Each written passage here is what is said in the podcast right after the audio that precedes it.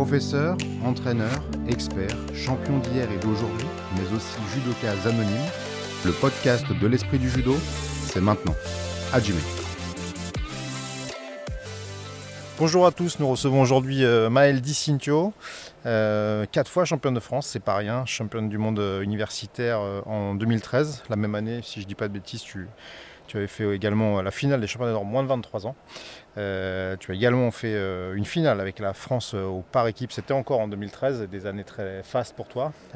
Tu, as, bah, tu as marqué ta génération évidemment au niveau national, tu n'as pas été épargné non plus par les blessures.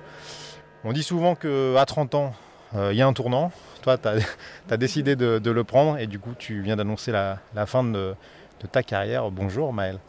Bonjour l'esprit du judo.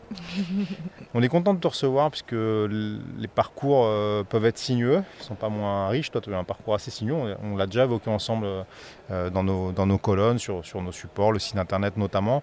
Euh, cette fois, tu as décidé finalement que voilà, le judo de niveau c'était fini. Dans, quelles conditions Pourquoi tu as pris cette euh, décision?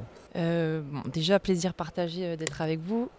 J'ai pris cette décision parce que bon voilà, je suis arrivée, comme tu dis, à, mes 30 ans. Je me suis posé des questions sur le sens que je donnais à tout ça. Où est-ce que j'avais envie d'aller dans ma vie? Voilà, j'ai pris du recul avec ma blessure, ma dernière qui a été assez difficile. Ça m'a pris beaucoup de temps pour me remettre et j'ai eu l'impression que quand j'ai retrouvé tous mes moyens, euh, euh, retrouvé euh, ma forme physique, mon combat s'arrêtait là et j'avais plus envie. C'est plus ce qui me rendait heureuse d'aller fouler les tatamis en compétition. Voilà, donc j'ai dû l'accepter et je suis en phase avec moi-même et je suis heureuse d'avoir annoncé la fin. La dernière fois qu'on s'est parlé, tu nous as dit Moi, euh, je suis la reine de la remontada. Là, tu n'avais plus envie. C'est vrai, là, ça c'était il y a combien de temps? Il y a un an? Une bonne Ouais, année, Une ouais. bonne année, euh, ouais, euh, l'eau a coulé sous les ponts. Euh, on va dire que la remontada pour moi c'était euh, voilà ce retour à la compétition, c'est ce qui m'a aidé, on va dire, à traverser toutes les étapes qu'il a fallu euh, franchir au final pour me rétablir, parce que j'ai subi quand même cinq interventions chirurgicales. J'ai fait trois, trois séjours au CERS, donc ça a été long, ça a été difficile, et on va dire que ça c'était mon objectif de reprise qui me maintenait en fait cette motivation et cette exigence que ça demande de la rééducation. Donc euh, voilà pourquoi moi j'étais déterminée dans ma tête à reprendre, mais voilà, après, ouais, c'est les choses de la vie, on change d'avis, euh, voilà, il faut, faut aller de l'avant. Et comment on arrive à faire que cette décision ne soit pas trop douloureuse, puisque c'est une décision forte, bien sûr, quand on a fait autant d'années de haut niveau, quand on s'est comme toi accroché, parce que pour le moins, c'est ce que tu as fait? Bah, tout simplement, j'ai écouté mon cœur, j'ai écouté euh, mes envies, euh, j'en ai beaucoup discuté aussi, j'ai eu besoin d'extérioriser avec ma famille, euh, mes amis, mon entraîneur aussi. C'était pour moi vraiment important de- d'en parler avec bah, les gens qui m'ont soutenu en fait. sportivement, que ce soit mon club, l'USO ou Tony Rodriguez, mon entraîneur, j'avais besoin d'en discuter à, cœur ouvert et euh, forcément en tant qu'athlète, mais en tant qu'être humain en fait. Et d'être en phase avec ces personnes-là, c'était hyper important pour moi et ça s'est très bien passé. Ils m'ont soutenu euh, de A à Z, donc euh, pour moi, je suis complètement sereine avec cette décision. Bon, ça, ça, effectivement, c'est une bonne nouvelle. Si on, fait un petit peu, euh, alors ça fait peut-être un peu ancien combattant ce que je te demande, mais si on fait le bilan de, cette décennie, même un peu plus que ça, évidemment, de- du, coup d'accès au niveau, toi, tu as, fait le pôle espoir, tu as fait le pôle France, tu as fait l'INSEP. Qu'est-ce que tu retiens, en, en quoi tu penses que ça t'a forgé quand même, ce parcours? J'ai fait l'IJ aussi, l'Institut du judo. Tu les as tous faits, du Moi, coup je les ai tous faits pendant un an.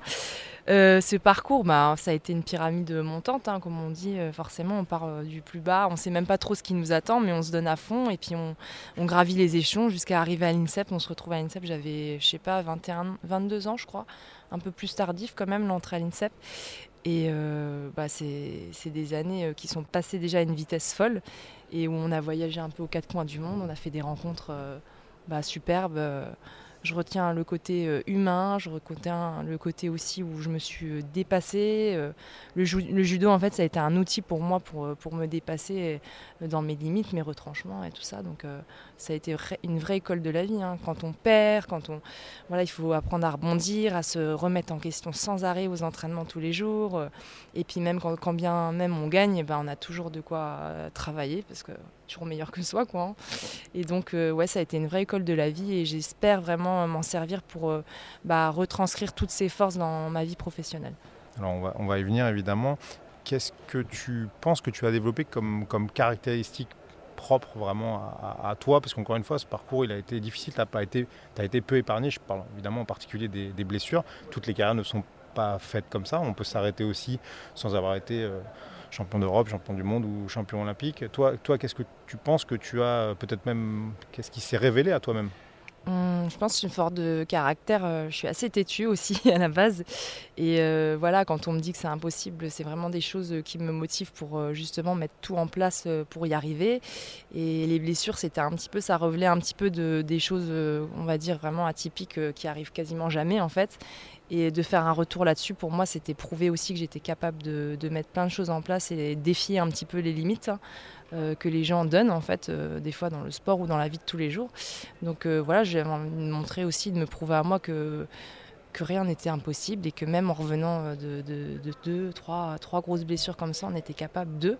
Donc je pense que dans la vie de tous les jours et même dans la vie professionnelle, maintenant, dès que j'ai des, des petites embûches ou des choses qui viennent tracasser ou me, me contrarier, bah, ça me passe au-dessus et je me dis que j'ai vécu tellement pire que, que maintenant ça me paraît du gâteau. Quoi. Donc euh, vraiment là-dessus, ça m'a aidé à relativiser énormément sur la vie.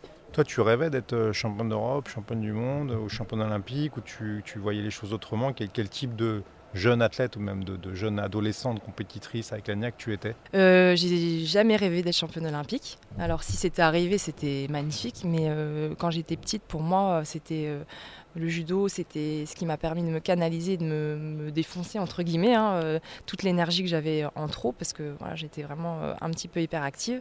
Et euh, c'est ça qui m'a aidé à me, à me construire, mais j'ai pas eu de, comment dire, de d'envie, enfin non, si, bien sûr j'avais l'envie, mais j'ai pas rêvé, étant plus petite, d'être championne olympique, par exemple. Donc j'ai toujours rêvé, par contre, de me surpasser et d'aller au bout de moi-même. Voilà, ça c'était toujours ce que je voulais faire à chaque fois que je j'engageais une tâche ou quoi, c'était faire à fond. Quoi. Quelles ont été les rencontres décisives, euh, euh, et notamment sur le plan humain? Tu en as beaucoup parlé, ça a compté évidemment. Tu parlais, en tout cas pour ce qui est d'entraîneur, notamment Antonio Rodriguez, on sait que votre relation est, forte. Euh, quels sont les, gens qui ont compté pour toi et qui peut-être ont changé ta vie On va dire le corps médical, ça a été bah, vraiment un appui et puis même ils m'ont ils aidé à, à, me reconstruire euh, physiquement et mentalement aussi. Tu t'es fait aider mentalement Oui, ouais, ouais, ouais, franchement, euh, j'ai pas du tout honte de le dire. C'est d'ailleurs, j'encourage même euh, tout le monde à, quand il y a une passe difficile à, aller vers des gens qui nous tendent la main et il n'y a pas de honte à avoir. C'est vraiment un appui et un outil sur lequel il faut s'appuyer parce que euh, ça nous aide à, gagner du temps, on va dire, dans, notre construction. Et euh, mentale, et celle physique, les kinés, euh, Jean Fassipour, qui a été énorme pour moi aussi. il y a quelques années, qui, est quelqu'un de très important pour beaucoup d'entre nous. Ouais, ouais, vraiment. Et puis bon, bah, il avait le caractère, un caractère bien trempé, mais moi, ça me convenait tout à fait. Et on a fait du bon boulot. Et c'est des années aussi où voilà, on a beaucoup de doutes. Et il a trouvé les mots aussi pour voilà, il n'était pas hyper démonstratif, mais quand il parlait, euh, voilà, ça avait de l'impact et ça résonnait en moi. Je parlais d'Anthony Rodriguez, peut-être un mot sur lui aussi. Lui, lui aussi n'a pas une carrière si linéaire que ça finalement. C'est quelqu'un qui est un vrai combattant dans l'âme. Mm. Tu t'es retrouvé un peu euh, là-dedans ou quelle, était votre relation ou quelle est votre relation actuelle bah Avec euh, Tonio, on s'est rencontrés, je pense, en 2011. voilà, lui venait de finir sa carrière. Euh, euh, j'étais à Dijon avec Anthony Fritsch au tout début, une, seule année. Et ensuite, il a arrêté. C'est Anthony Rodriguez qui a repris. Donc, on s'est rencontrés, il me semble, au bar de l'Arraché. C'est là où il avait, euh, il avait investi au départ, voilà, avant de devenir entraîneur. Et, et donc, du coup, c'est les années où j'ai commencé à l'IGI, à l'Institut national du judo, donc du coup à Porte de Châtillon. Tony est arrivé et j'ai vraiment beaucoup. Euh, bah, j'ai accroché euh, assez vite euh, avec lui parce qu'il avait des mots, il était très franc, il savait où il voulait nous emmener et avec sa façon d'être à fond et sans mentir. Enfin, voilà, je sais pas, c'est le langage, le langage d'entraîneur qui m'a plu et ça s'explique pas forcément en fait. C'est quelque chose que j'ai eu un bon ressenti et bah, il s'avère que c'était un bon pari et, dix ans après je suis encore avec lui. Donc, euh, dire c'est une belle histoire aussi par rapport à lui, par rapport au club aussi. ça n'a pas été toujours rose, il hein, ne faut pas croire. Euh, forcément il y a eu bah, des coups de gueule, euh, c'est sûr, hein, c'est l'humain, c'est difficile, c'est complexe à gérer, surtout quand il y a des blessures.